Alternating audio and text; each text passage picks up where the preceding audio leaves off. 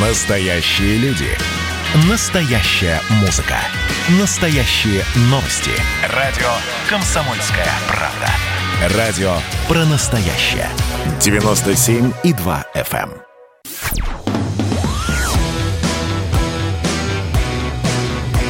«Война и мир» с Романом Головановым. Программа, которая останавливает войны и добивается мира во всем мире. Здравствуйте, у микрофона Роман Голованов. И сегодня у нас в гостях на радио «Комсомольская правда» ведущая радио Вести ФМ Анна Шафран. Анна, я прям пользуюсь случаем и служебным положением, наверное, хочу показать. У меня вышла первая книга – это набор моих интервью. Тут отец Андрей Ткачев, отец Дмитрий Смирнов, Алексей Ильич Осипов, отец Сава Мажука, Макарский и все-все-все. Это книга, которая вышла по благословению отца Дмитрия Смирнова. И вот почему я ее так легко рекламирую, потому что ни копейки я с нее не получу. Все, что мы соберем, пойдет в детский дом имени Павлины Милостивого, который основал отец Дмитрий Смирнов. Так что вот ищите Роман Голованов «По любви», называется книга «Секреты счастья и мира в православной семье». Это набор моих интервью, разговоров и бесед с очень уважаемыми и любимыми мною людьми. Но я уверена, что книга представляет огромный интерес, потому что, Рома, знаю, с кем ты общаешься. Это действительно очень интересные люди, с которыми именно эм, вот э, интересно о жизни поговорить. А это редкий случай, на самом деле не каждый может интересно говорить о жизни. Мы от этого отвыкли. Вот к чему я веду. У нас э, есть привычка в информационном пространстве существовать 24 часа в сутки, поглощать новости, э, их комментировать, э, вступать в баталии, и мы за всей этой шелухой очень часто забываем о том настоящем, что на самом деле и составляет суть жизни и человеческих отношений. А на самом деле мы же должны понимать, что счастливыми нас делают именно человеческие отношения, и именно то, о чем я уверена, ты вот в интервью своих этих многочисленных говорил с этими людьми замечательными. Поэтому, друзья, читайте. Слушай, ну жизнь-то у нас страшная, и нас всячески пытаются разлучить и разорвать. Вот, например, история с ковид-паспортами, которые нам анонсировали еще в декабре, и вот уже с января они начнут входить э, в силу. И это не какая-нибудь там Британия, загнивающий Запад, это наша страна, где вот будут эти иммунные паспорта выдавать. Ну, скажи, вот как, как ты к этому относишься, и как нам совсем с этим дальше жить? Но я крайне отрицательно отношусь к этой идее, всегда об этом говорила и продолжу об этом говорить. Потому что ковид-паспорта, по моему глубокому убеждению, это, безусловно, а, шаг в сторону сегрегации и создания кастового общества. А, это вовсе не то, к чему мы стремились и к чему мы шли, и я считаю, что это напрочь перечеркивает вообще, в принципе, все демократические достижения, которые мы имеем к текущему моменту, и причем которые были достигнуты очень э, тяжелым путем и миллионы людей э, положили свои жизни на алтарь победы. Кстати говоря, во Второй мировой войне, в нашей Великой Отечественной войне, я говорю про советских граждан, про э, наших сограждан, э, наших предков, ради того, чтобы мы жили свободными, ради того, чтобы были обеспечены наши права равный доступ к социальным благам, к инфраструктуре и ко всем прочим составляющим, которые в целом э, и эм, делают образуют. наше государство. Да, да, да, образуют наше государство. А, что такое иммунный паспорт? Что такое ковид-паспорт? Это фактически а, некий пропуск э, в какую-то, видимо, иную реальность, которую uh-huh. пытаются построить э, и западные чиновники об этом говорящие постоянно, и наши тоже, видимо, решили э, к этому строю, стройному хору присоединиться. Э, чем это опасно? Во-первых, мне непонятно, с чего бы вдруг именно ковид при всем при том, что болезнь, безусловно, а, тяжело протекает в ряде случаев, но надо заметить, что в ряде случаев и легко а в ряде мы узнали такая история есть, как бессимптомные больные, которые вообще-то в прежние времена назывались здоровыми людьми, да?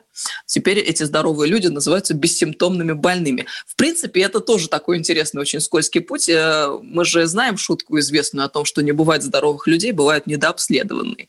По большому счету у нас все могут быть записаны в недообследованные и в нездоровые, бессимптомные. Таким образом, если у них не будет соответствующего паспорта, а, у него будут обрезаны права на посещение там, ряда общественных мест, каких-то организаций, а, будут обрезаны права на то, чтобы получить работу в той или иной организации и так далее и тому подобное.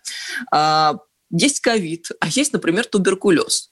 Вообще это гораздо более опасная, страшная болезнь. Мне непонятно, почему а, к текущему моменту, учитывая там статистику по целому ряду болезней, которая ничуть не меньше и, и не, меньше, э, не менее страшна, чем ковид, а вот не было предложения ввести а, такого, такого рода паспорта. Ну, то есть для того, чтобы э, летать в самолетах, занимать какие-то определенные должности и так далее. Этого ведь не было, при том, что болезни эти существовали. Еще раз, эти болезни гораздо более страшные. Но почему-то сегодня именно относительно ковида у нас появилась именно эта идея. А, это ящик Пандоры. Я глубоко в этом убеждена. Uh-huh. То есть а, если по каким-либо причинам ты э, не сделал прививку, а причины, как мы с вами понимаем, могут быть самые разные. А, от э, противопоказаний, там, аллергий а, до убеждений человека. И это тоже а, серьезный момент. То есть мы имеем право на какие-то убеждения. Люди вообще, в принципе, имеют право на убеждения, на свое отношение к жизни, на мировоззрение.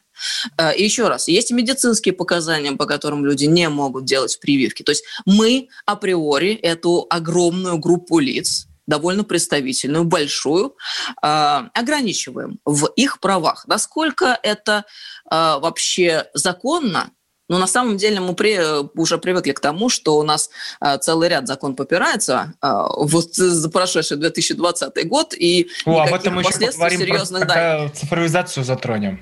Э, не наступает вообще. Насколько это демократично? Нам же на протяжении десятилетий внушали идею о том, что э, самое главное, э, что может и должно быть в мире, это демократия, соблюдение прав и свобод. Насколько это соотносится с демократическими правами и свободами? Ответ простой. Ни насколько не соотносится. Первое. Кстати, по ковид-паспортам. Ведь у нас же с тобой разная позиция по вакцине, но одинаковая по ковид-паспортам, потому что, вот мое искреннее убеждение, человек должен сам добровольно пойти и сделать вакцину или не сделать ее. Это его выбор. И нельзя вот э, все впихивать в какие-то ковид-паспорта, выдавая э, вот такие вот реально как печати на людей, когда ты не можешь устроиться на работу или полететь куда-то. Это совершенно неправильно, потому что не факт, что ты не заболеешь там повторно, если ты переболел этим ковидом, и ты записан в эти ковид-паспорта. Тут то много сумасшествия на самом деле. Но это действительно, это печать такая, и э, ты прокаженный. Вот у тебя нету в итоге, да, какой результат? У тебя нет ковид-паспорта, ты прокаженный. А, ты подвергнут астракизму, тебя вычеркнули фактически из общественной жизни. Это вообще потрясающе. Я думаю, что мы еще э, вот год назад даже не могли бы представить себе этой реальной картины, но на самом деле, я считаю, надо вещи называть своими именами. Это очень похоже на то, что э, строили наши оппоненты во время Второй мировой войны. Это именно то. И я не думаю, что это правильный путь, по которому может идти в данном случае наша страна, победившая фашизм. Сегрегация – это не наш метод.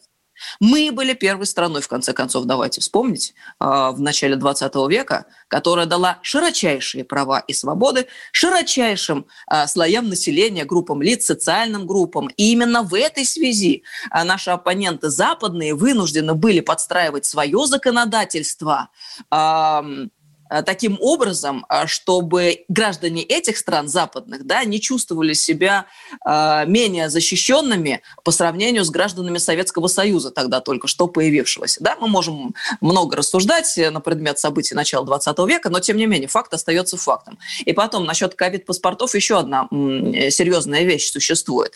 Там много есть разговоров на предмет самих вакцин, но, скажем, Pfizer, да, ее сейчас активно двигают двигают не просто на мировом рынке, но и у нас в России. Сейчас уже появилась тема того, что э, должны осуществляться закупки э, в некоторых компаниях, которые сотрудничают с Западом именно Pfizer. Почему? Потому что Евросоюз сказал, не будет пускать на свою территорию э, тех, кто не провакцинировался именно Pfizer. У них же только Pfizer сертифицирован. А российская вакцина им не подходит. Э, то есть это тоже уникальный случай. Причем что такое Pfizer? Об этом много пишут, и в частности мне очень приятно, что отечественные законодатели, эм, известные и принимаемые у нас и на Западе, Алексей Пушков об этом рассуждал у себя в Телеграме накануне, о том, что число, например, смертей от вакцины Pfizer от Израиля до США, оно впечатляет. Тут накануне в Штатах умер доктор а, Грегори Майкл, ему 56 лет было, а, после вакцины. Через три дня после того, как он поставил себе прививку, у него появились э, красные пятна на руках и ногах, а потом а, выяснилось, что появилась э, болезнь э, Верльгольфа, Верльгольфа, да, именно так она называется. Это ситуация, при которой организм э, собственные тромбоциты принимают за чужеродные тела, а это mm-hmm. недостаток тромбоцитов в организме и в организме. И э, супруга этого погибшего доктора полностью а, абсолютно однозначно убеждена, что это последствия вакцины, потому что он вел здоровый образ жизни, по ее словам, не курил, не пил, занимался спортом. И э, такая ситуация вот очень стремительно развилась именно после вакцины. Ну, это интереснейшая, Pfizer... тема, интереснейшая тема. Мы сейчас после паузы продолжим. Ведущая Вести ФМ Анна Шафран и я, ведущий радио «Комсомольская правда» Роман Голованов. Вернемся к вам совсем скоро.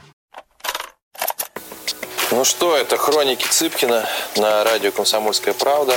Имеет ли право звезда напиться, принимать наркотики вообще вести образ жизни, который не может послужить примером подрастающему поколению? Что делать в принципе с алкоголизмом? Ну, перебрал в барик. Со всеми бывает. Приехала полиция. Забраться на постамент, тереть э, каменный э, член и думать, что произойдет с тобой чудо. Звонит бабушка, она говорит, не имею никаких претензий к тому, что ты используешь мат. Можно не позорить меня на всю страну и вся в своем посте написать грамотно с мягким знаком. Известный писатель Александр Цыпкин ведет дневник специально для радио «Комсомольская правда». Без купюр и цензуры. Хроники Цыпкина. Слушайте по пятницам в 10 вечера по Москве. Я, правда, к сожалению, сразу сяду.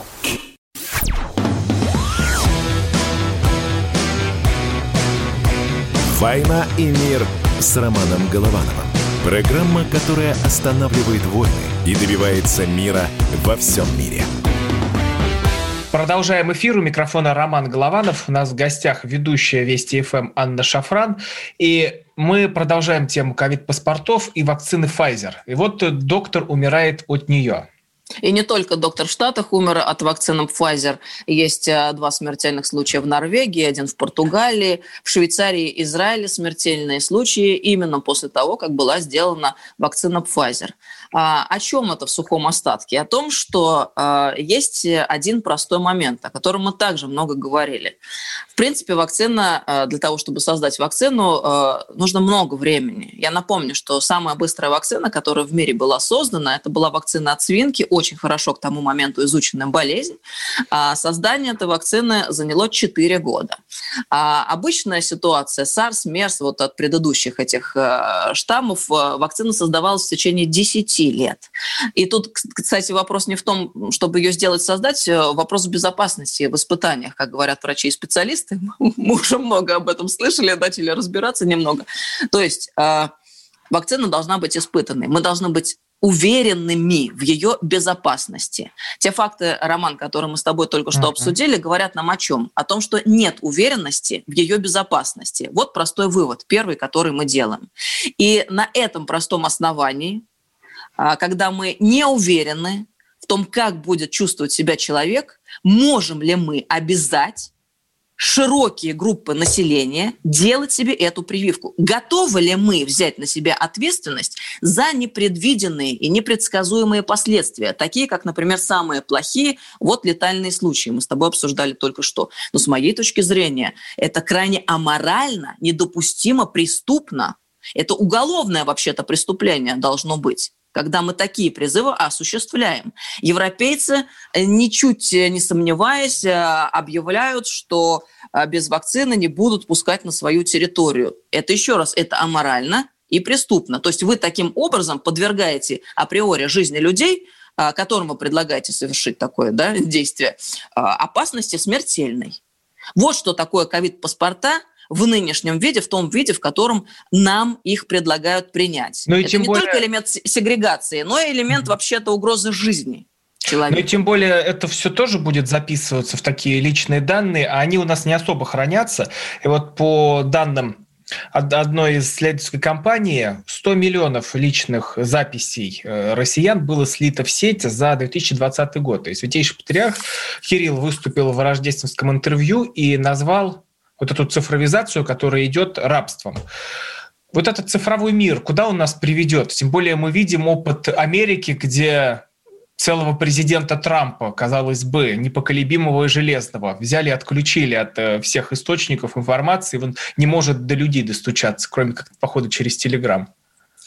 А, ну, мы давно говорим про цифровизацию, а, что на самом деле это прямой путь к а, новому рабовладению, на самом деле. Надо вещи называть, э, опять-таки, своими именами. Во-первых, э, сейчас вдруг все озаботились цифровой казнью э, Трампа. На самом деле это гражданская смерть в нынешнем виде, в нашем информационном пространстве, в информационном поле и, в принципе, в информационном мире. Это гражданская смерть и астракизм для политической фигуры, с одной стороны. С другой стороны, мы, конечно, должны понимать, что у всех вещей есть обратная сторона.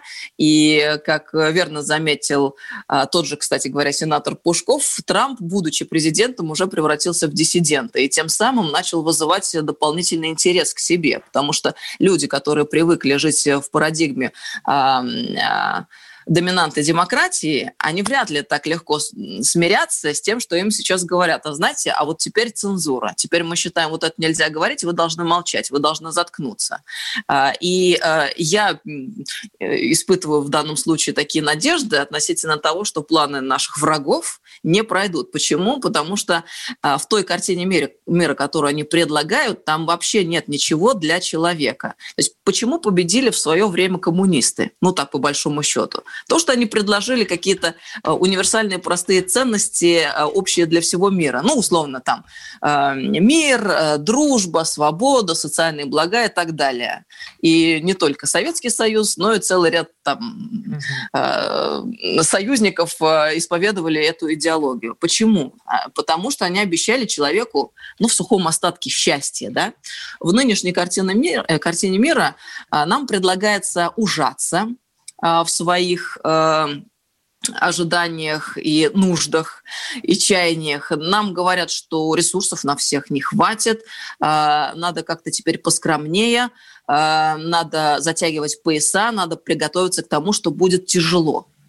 С чего вдруг будет тяжело? Учитывая, что в принципе ситуация общая, да, она а, как была, так и остается прежней, да, но мы понимаем, что меняется технологический уклад, э, есть какие-то, а, ну там вообще, это гораздо более, конечно, большой и а, серьезный разговор, глубокий относительно уклада. Да, ты не считаешь, что сейчас... от лишних людей решили просто избавиться? Конечно, вот я в этом глубоко убеждена. Новый мир, он не предполагает такого количества людей, которые сейчас есть. Более того, нам об этом открыто говорят. Не нужны люди в том количестве, в котором они есть сегодня. Ну, потому что люди это очень неудобно. А, они какое-то мнение все время высказывают, им что-то надо все время, их надо обеспечивать. А, гораздо проще, когда а, машина выполняет там целый ряд функций, задач, действий. С ними не надо так морочиться, с ними не надо играться в эти демократические игры, и можно поставить задачу, и она будет безмолвно ее выполнять. Человек это более сложное существо. Не зря уже в московских МФЦ заселились роботы, которые обслуживают людей. Я, кстати, в Тулевом был, там уже робот-бармен стоит и забрал у кого-то рабочее место. Это не шутки. Но это вообще анекдот, на самами деле, э, с э, роботами-андроидами э, в МФЦ. Почему это? Ну, просто на самом деле это очень смешно и настолько поражает э, воображение своей недальновидностью и непродуманностью вот это действие, что это тоже начинает, в свою очередь, вселять надежду. Почему? Ну, смотрите, а роботы в МФЦ, ну, в каком виде они могли бы присутствовать? Ну, в, в том, к которому мы привыкли, там, условно говоря, там, какая-то программа, которая а, может там, а, быстро искать нужную информацию, давать справки, выпис, там, выписывать штрафы или решать какие-то вопросы, связанные с незаконно выписанными штрафами и так далее. А для этого не нужен Android. Но когда мы приходим в ФМЦ и видим, что вместо нормального, обычного, живого человека, с которым можно поговорить, и он быстро а, поймет, что а, нужно, ответит на вопросы, направит куда следует, да, а, сидит а, робот, Э, в человеческом обличье. Я еще не знаю, кто создавал вот эти вот их эм, облики, да, потому что так вот, мне кажется, ребенок, если вдруг случайно увидит, он может испугаться и потом плохо спать, когда посмотрит на этих роботов-андроидов. Честно говоря, эта картина жуткая, что и констатировал э, мэр Москвы Сергей Собянин. То, что мы видели эти репортажи на телевидении о том, как он посещал соответствующий МФЦ и знакомился с этими роботами. Он, заметьте, там в конце сказал, ну вообще жутковато, конечно. Я с нашим мэром абсолютно согласна. Это действительно жутковато. И главное, абсолютно не нужно. То есть это э, так складывается ощущение, что люди просто заигрались, им предложили, знаете, у нас есть такая история, когда чиновникам предлагают некие там тезисы или программу действий, они ее принимают и начинают употреблять к месту и не к месту. И вот эта история с искусственным интеллектом, который на самом деле вообще-то миф, как говорят люди, которые действительно а, серьезные эксперты в этом вопросе, занимаются. То есть в том виде, в котором нам предлагается понимать искусственный интеллект, этот миф, он даже, даже создан никогда не будет. А, он требует огромных энергозатрат. И, кстати говоря, цифровизация в нынешнем виде, в котором она продвигается, а нам же говорят, эм, почему это хорошо в частности, да, это сохраняет экологию, улучшает окружающую среду, меньше выбросов, меньше СО2. Так вот это все прямая и откровенная ложь. Мы знаем достоверно уже из статистических и научных выкладок, что цифровизация который идет темпами предлагаемыми, требует таких энергозатрат, которые в разы и кратно превышают энергозатраты человечества текущие. И те выбросы СО2, которые в атмосферу у нас существуют сегодня, они нам просто покажутся цветочками по сравнению с теми, которые будут в результате того, что будет оцифрован весь мир, как нам предлагается. Один только зум-звонок, вот конференция, да, а, создает такие выбросы СО2, Э, которые нам несопоставимы с обычной офлайновой э, конференцией или совещанием. То есть если люди, э, работающие в компании, воспользуются транспортом собственным или общественным, доедут до работы, приедут в офис, сядут в помещение, в зал и будут проводить конференцию, это вызовет гораздо меньшие выбросы СО2, чем онлайн-конференция в Zoom или через какую-либо другую программу. Вот о чем сейчас нужно говорить. И это абсолютный неопровержимый факт. Но эти люди, которые двигают идею, они умалчивают об этом. А на самом деле Грета Тунберг, она бы просто повесилась бы, когда бы узнала э, о тех фактах, которые мы с тобой сейчас, Роман, обсуждаем. Но эта девочка, она в школе не учится, у нее нет времени и используется другими плохими дядями, которые ничего, через нее двигают эфир, она послушает идеи. и просветится. А, Роман Голованов, Анна Шафран. Вернемся сразу после новостей. Кто виноват и что делать, в нашей стране знает каждый. А вы попробуйте предсказать, что будет. Каждый четверг в 8 вечера по московскому времени главный редактор «Комсомольской правды» Владимир Сунгоркин делает прогнозы, как станут развиваться события. И у него это отлично получается. У нас очень сильная налоговая служба. Руководитель ее, господин Мишустин, это один из выдающихся управленцев. Ему бы возглавить правительство. Байден может победить с минимальным перевесом. И, скорее всего, они будут спорить, ходить в Верховный суд, доказывать. Карабах станет азербайджанской территорией, каковой она является по всем международному праву и, извиняюсь, по решениям, специальным решениям Организации Объединенных Наций. К лету исчезнет вся эта пандемия, и мы перейдем к нормальной жизни. И дальше я бы прогнозировал, будет огромный всплеск во всем, в экономике, в потреблении. Я предрекаю, что где-то уже к осени будет серьезный бум всего хорошего против всего плохого. Хотите знать, что будет? Включайте радиоприемники каждый четверг в 8 вечера по Москве.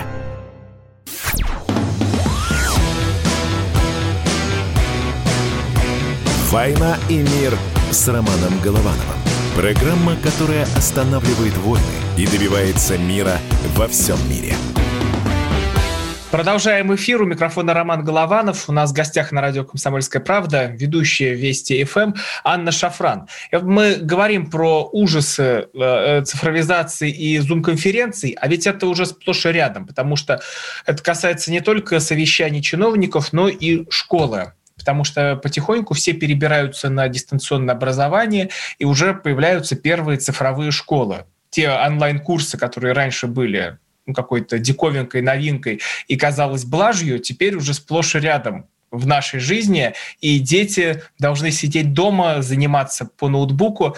Но еще это удивительно, когда семья многодетная, а компьютер, дай бог, один а в лучшем случае два, и на всех их не хватает. Вот как думаешь, чем все это закончится с дистантом? Но это не просто ситуация, при которой компьютер один, два, один, а не два или три, а детей может быть гораздо больше в семье. Это ситуация, при которой дети вместо того, чтобы находиться в классе и получать знания э, таким образом от учителя, да, они сидят на кухне. Замечательная история, да? Раньше ты учился в школе в классе, теперь ты учишься на кухне.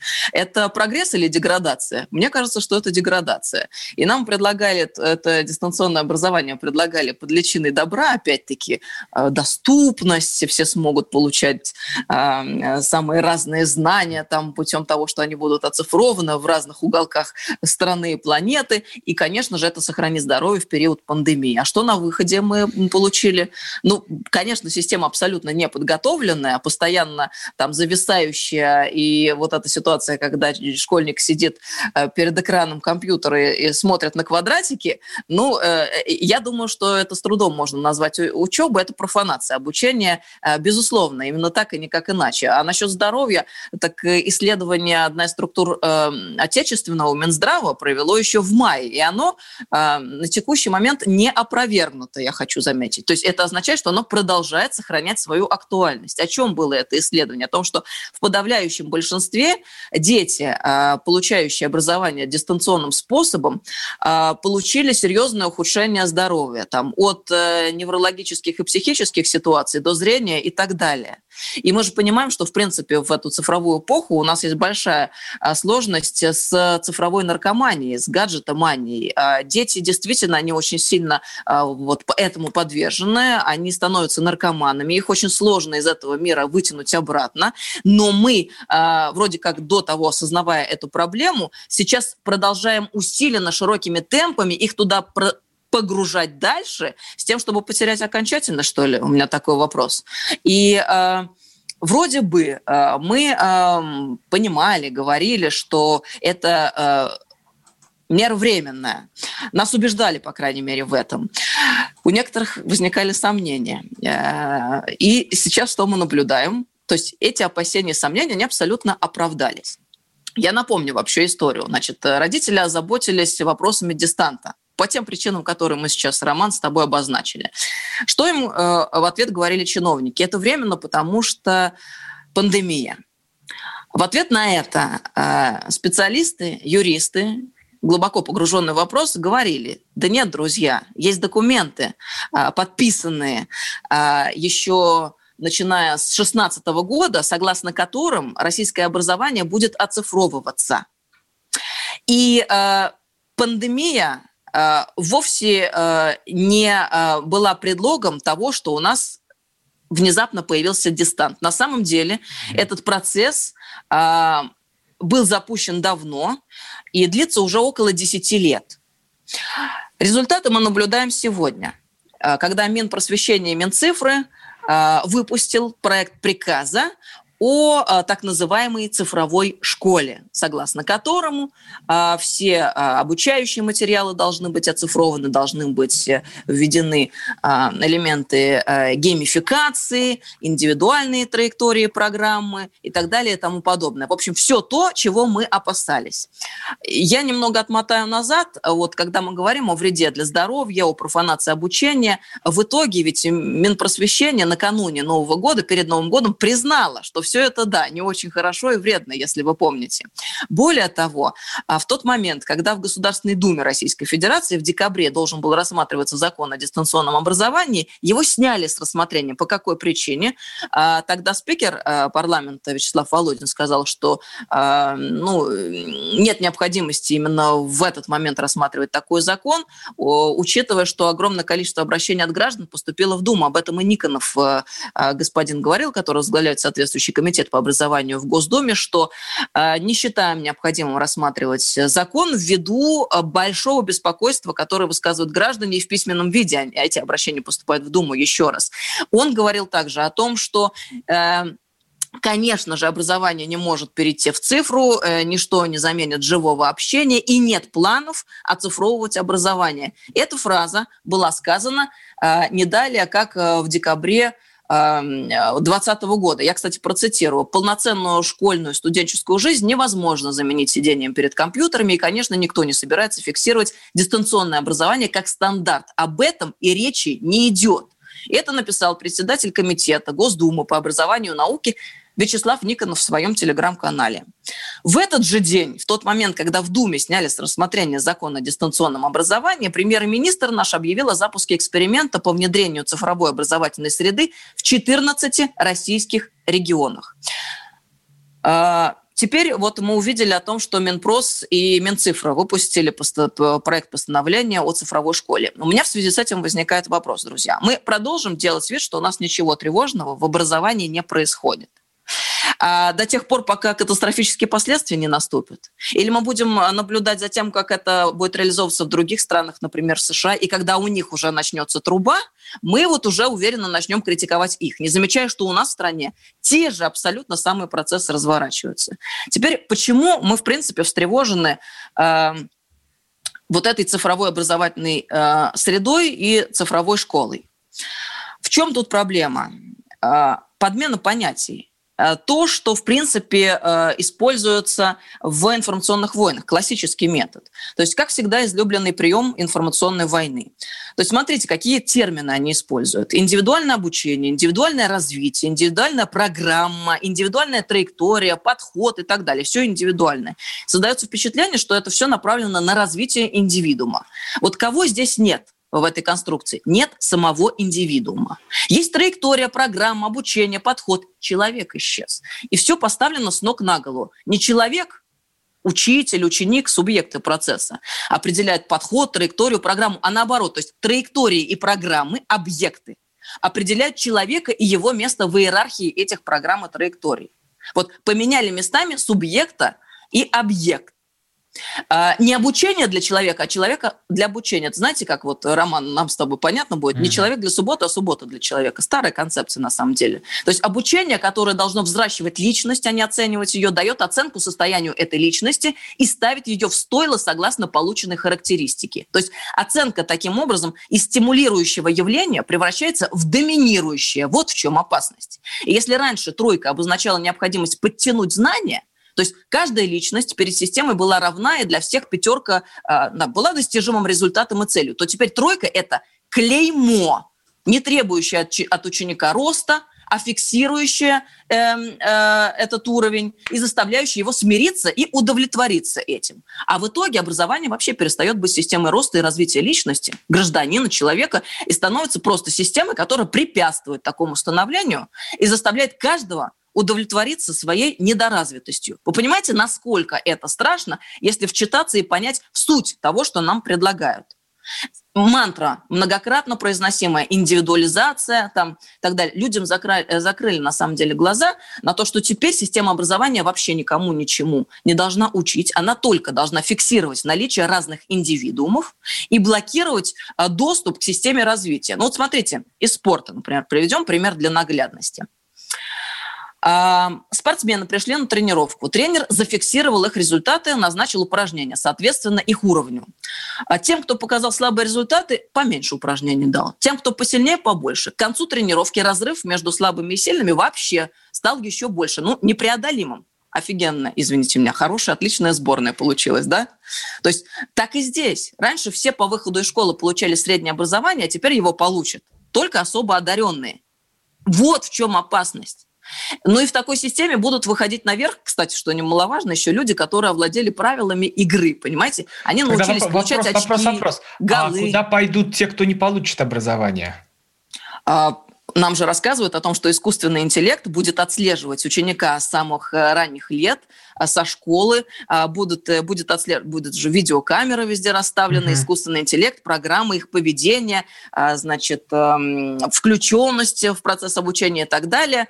И потом уже отбирать, исходя из полученных больших данных, кто куда должен пойти. И если искусственный интеллект, понимаете, неодушевленное железо в какой-то момент решило, что этот ребенок должен быть э, сантехником или слесарем, ну, при всем уважении к этим профессиям, да, то он, значит, будет априори и навсегда э, привязан только вот к тому, что его учить быть сантехником или слесарем. Знаете, личность развивается. Кто-то может потом заинтересоваться какими-то другими вещами, захотеть получить иное образование, стать художником, поэтом, инженером, врачом, летчиком, космонавтом, что угодно. А почему наша страна стала великой и великой державой? Потому что широчайшие а вот возможности... Продолжим после паузы. Анна Шафран, Роман Голованов. Вернемся к вам совсем скоро. Как дела, Россия? Ватсап-страна! Это то, что обсуждается и то, что волнует. Это ваши сообщения в прямом эфире, в том числе и голосовые. Каждый будний день с 11 до 15 часов с Михаилом Антоновым. Эфир открыт для всех. Включайтесь. Радио «Комсомольская правда». Радио про настоящее.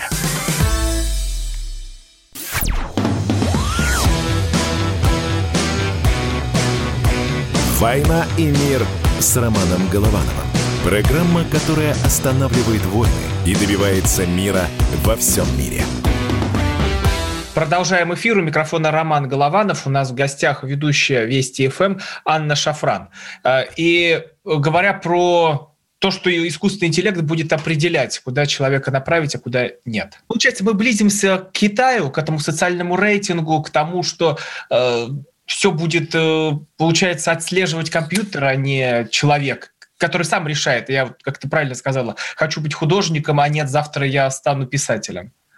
Ну нет, писатель-то, если писатель, художник еще где-то рядом, но ты хочешь быть художником, а искусственный интеллект решил, что ты дворник. Все. Но понимаете, на самом деле гений это вот... Вы много знаете гениев-отличников очень много гениев троечников в школе, понимаете? Да, наверное, подавляющее большинство. И, в общем-то, искусственный интеллект может решить, что все дворник, и как бы не будешь ты никаким ни писателем, ни поэтом, ни инженером великим. И вот я, кстати, еще хочу какую вещь договорить. Эта система, ну, помимо всех опасностей, которые уже я перечислила, она ведь создает э, такую историю, когда наверх люди э, будут выходить еще просто благодаря тому, что они освоили систему получения вот тех самых оценок, очков, голов, секунд. Mm, понимаете? Это не всегда, конечно, это же не всегда коррелирует со знаниями и талантом. Вот же еще о чем речь идет. То есть человеческие душу, талант, гений, творчество нельзя ведь цифрой померить. А убить запросто можно. Именно цифрой, вот такой вот холодный. А, про гениев троечников мы уже сказали, а теперь про социальный рейтинг. Что значит мы идем туда? Мы уже напрямую начинаем а, реализовывать э, эту систему у себя. Но Причем... нам его анонсировал в вестях э, недели Дмитрий Киселев, когда он предложил а, нам над этим поразмышлять. Я тогда вообще ужаснулся, когда смотрел этот выпуск. Как-то даже страшно стало. Да, это было еще где-то в начале весной 2020 года, и причем там в позитивной коннотации преподносилась эта история, и мне тоже роман стало не по себе, когда я об этом услышала. А, вообще э, социальный рейтинг – это, еще раз, это сегрегация. Не что иное, как элемент сегрегации и создания кастового общества. В общем, все те риски, о которых мы с тобой говорили. То есть, если ты по каким-то параметрам не проходишь, то ты обрубаешься в правах. Не можешь получить кредит, занять определенное а, место работы. А даже в системах а, а, знакомств, да, в порталах знакомств, вот есть, ты тоже сегрегируешься, и тебе предлагаются какие-то определенного рода партнеры. Ну, то есть, это вообще потрясающе. Я не понимаю, понимаю, каким образом это вообще соотносится со свободой личности и с тем, что а, человек Господом Богом создан, вот э, свободный и э, имеющий возможность э, действовать в силу своих представлений, да, там, потому что свобода воли, да, и, а, значит, государство, в свою очередь, которое, ну, все-таки призвано как система не только а, насильственная, да, госу- гос- нас учили в школе, что государство – это аппарат для подавления сопротивления и обеспечения административных функций. Но э, вообще-то в более таком гуманном представлении, у нас, кстати, в Конституции Российской Федерации закреплено а, положение о том, что государство – это, оно у нас социальное, да, оно еще должно обеспечивать личностный рост ну, в идеале нам хотелось бы, чтобы так было, да, но при наличии социального рейтинга я никак не вижу, каким образом государство может обеспечивать а, ту самую социальную функцию быть социальным, как у нас в Конституции прописано.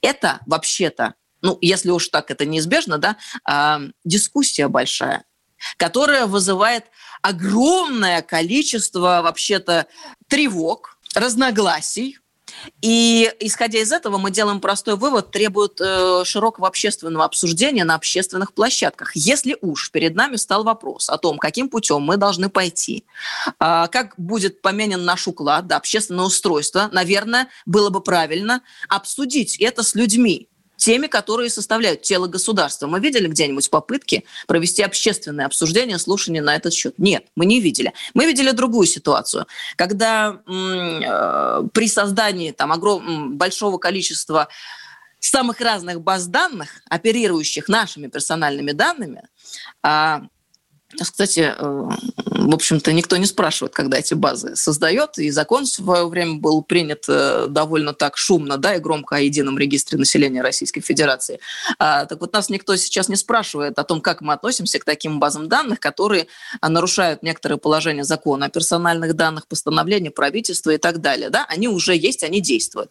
А о чем мы говорили в тот момент, когда э, принимался закон о едином регистре населения? О том, что он создает огромное количество рисков, утечки утечки. которые могут быть э, использованы как мошенниками, так и нашими врагами, иностранными спецслужбами. Нас в тот момент убеждали в том, что все абсолютно защищено, никаких таких тревог быть не может, все будет круто, хорошо и правильно. Прошло всего лишь несколько месяцев, и мы наблюдаем те истории, о которых предупреждали. Ты уже, Роман, упоминал э, о 300 тысяч данных больных ковидом, которые э, утекли у нас э, в Москве.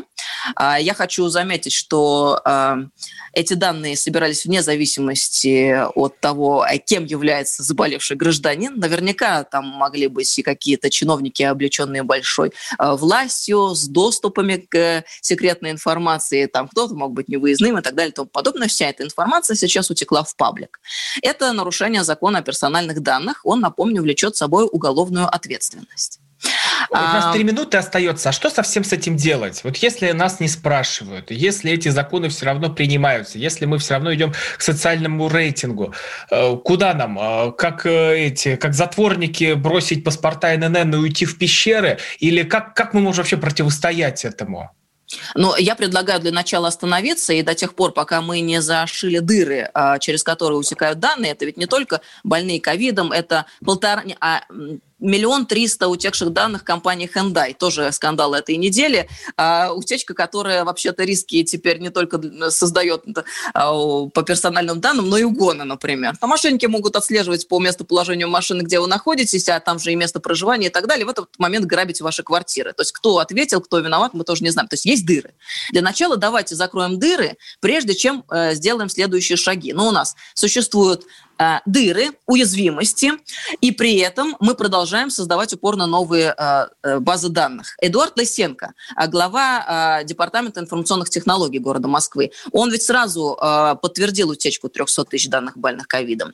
Сейчас ДИТ, тот же самый Департамент информационных технологий Москвы, объявил тендер 185 миллионов на создание новой системы хранения персональных данных жителей Москвы. Там будет доход, место проживания, родственники, успеваемость детей в школе, домашние животные и так далее а тендеров на контракты по усилению мер безопасности не найдено, не обнаружено одновременно. Вот мне непонятна вот эта последовательность действий. Первое, значит, давайте остановимся, сделаем работу над ошибками, поймем, а, каким путем мы можем идти, а, так, чтобы не создавать угроз для национальной безопасности. Потому что ведь эти все данные, они еще на каких платформах хранятся? Мы же должны понимать, что у нас не отечественное ПО, не отечественное железо еще не имеется в том э, виде и в том количестве, которые могут обеспечить э, ту цифровизацию, которую мы анонсировали. Mm-hmm. Давайте создадим сначала, а потом уже будем двигаться дальше. Это был очень важный разговор. Я прошу потом, когда вы послушаете все это, покидайте ссылочку своим друзьям, знакомым, потому что ну, не везде можно услышать вот эти данные, эту информацию, которая сегодня прозвучала в эфире. Ведущая Вести ФМ Анна Шафран, я Роман Голованов. Спасибо, что провели этот час вместе с нами.